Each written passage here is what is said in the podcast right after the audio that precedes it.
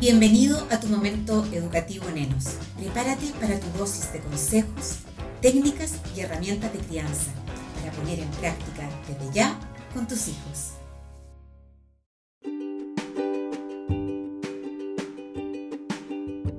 La pandemia ha obligado a muchísimos adolescentes a recluirse por un tiempo indefinido en sus casas. Muchos de ellos no estaban acostumbrados a hacer este, este trabajo tan intenso en sus hogares. La tecnología lleva muchísimos años preparándose para esta situación. Digamos que nos llevaba muchísima ventaja, porque el coronavirus no, no la ha pillado para nada desprevenida. Por lo tanto, los alumnos y los profesores cuentan con una cantidad impresionante de recursos de aprendizaje, de formación online y trabajo en equipo de manera remoto que es muy variado. Quiero compartir con ustedes algunos consejos eh, especialmente para que ayudes a tu hijo a que este tiempo en la casa sea provechoso. Lo primero, ayúdalo a fijar una rutina. Todos los expertos coinciden en que es uno de los problemas más habituales con que se encuentran los alumnos. Es muy importante marcar una rutina en la jornada, que se parezca lo más posible a la etapa prepandemia. Levantarse con un margen suficiente de tiempo para poder ducharse, arreglarse, desayunar, quitarse el pijama y arrancar la jornada de trabajo con todas estas variables lo más controladas posible. Así estás ya listo para emprender tu trabajo. Número 2. Marcar un horario. El hecho de que estemos todos en la casa y especialmente los jóvenes estemos todos juntos en la casa trabajando de diferentes maneras no quiere decir tengamos que estar todo el día frente a los libros o la pantalla. Es importante establecer un horario fijo, un tiempo para cada tarea y cumplirlo.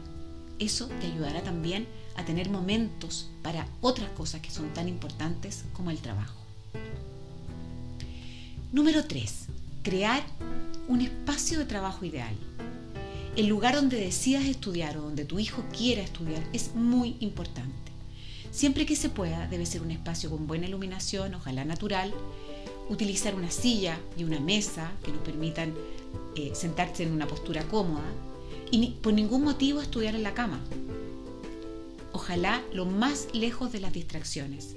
Y por distracciones entiéndase eh, personas que están conversando al lado, teléfonos que puedan sonar, eh, estar a lo mejor trabajando en una cocina donde hay mucho movimiento. Lo ideal es trabajar siempre en el mismo lugar para producir cerebralmente una especie de rito donde se vaya entendiendo que ese lugar es el lugar para el aprendizaje. También es importante que tengas a mano todo lo que necesitas, que tu hijo tenga a mano lo que necesita, su agenda, sus destacadores, sus lápices, su cuaderno, su computador, su cargador, su impresora y los materiales que vaya necesitando para cumplir con sus tareas. Número 4. Autodisciplina. Esto sí que es clave. Cada día van a llegar nuevos desafíos en forma de distracciones, ¿cierto? Mensajes de las redes sociales, llamadas de los amigos, eh, cualquier cosa que pueda hacer un adolescente para salir de lo importante y de focalizarse en el estudio será válido. Por tanto, va a depender muchísimo de la organización que cada uno tenga para poder lidiar con estos distractores. Eh, en tu casa ya no hay profesores, ya no hay inspectores que puedan mediar y que sean eh, la mediación externa. Por tanto, él solo debe marcar sus tiempos y el desarrollo de cada tarea. Esta situación es un buen test para, test para autoevaluarse y saber qué tan autónomos son con respecto a sus obligaciones. Descansos periódicos. Ayuda a tus hijos a establecer un horario para cada día, un horario que sea ideal. Dedícale, ojalá, 45 minutos al estudio y a descansar otros 15. Enséñale que al principio ponga una alarma para poder entrar en los tiempos.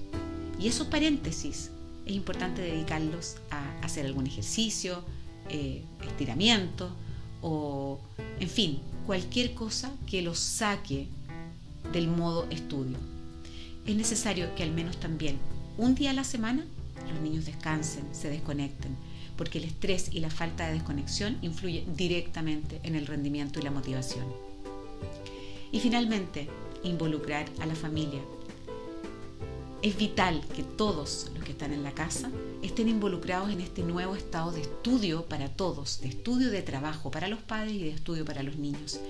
Todos deben conocer las rutinas de cada uno, respetarlas, propiciarlas y tratar de que el horario se cumpla para así conciliar la vida de hogar con esta nueva forma de trabajo. Llegar a acuerdos es clave para que esta experiencia sea todo un éxito. Veamos esta pandemia como una oportunidad.